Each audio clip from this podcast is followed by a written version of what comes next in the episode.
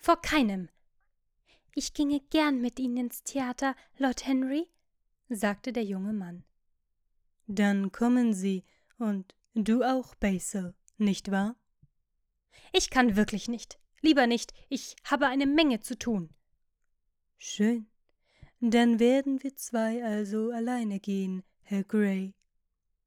Das wird mir großes Vergnügen machen.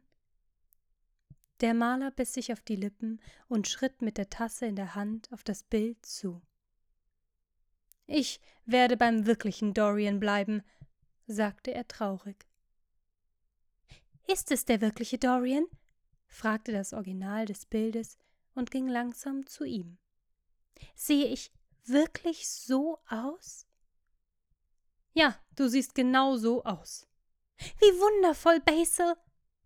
Wenigstens ist deine Erscheinung genau so, aber es wird sich nie verändern, seufzte Hallwood.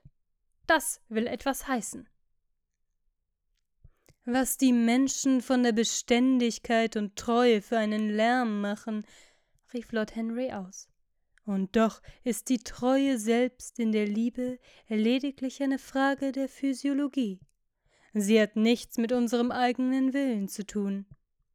Junge Männer möchten treu sein und sind es nicht. Alte Männer möchten treulos sein und können es nicht. Weiter lässt sich nichts sagen. Geh heute Abend nicht ins Theater, Dorian, sagte Hallward. Bleib hier und iss mit mir. Ich kann nicht, Basil. Warum? Weil ich Lord Henry Wotton versprochen habe, ihn zu begleiten. Er hat dich darum nicht lieber, dass du deine Versprechen hältst. Er bricht seine immer.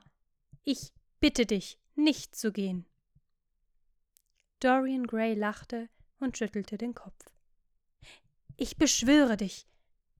Der Jüngling zögerte und blickte zu Lord Henry hinüber, der sie vom Teetisch aus mit belustigtem Lächeln beobachtete. Ich muss gehen, Basil, antwortete er. Schön, sagte Hallward und stellte seine Tasse auf das Tablett. Es ist ziemlich spät, und da ihr euch noch umzuziehen habt, ist es besser, keine Zeit zu verlieren. Adieu, Harry. Adieu, Dorian. Komm bald zu mir. Komm morgen. Gewiss. Du vergisst es nicht? Nein, natürlich nicht, rief Dorian. Und Harry? Ja, Basil?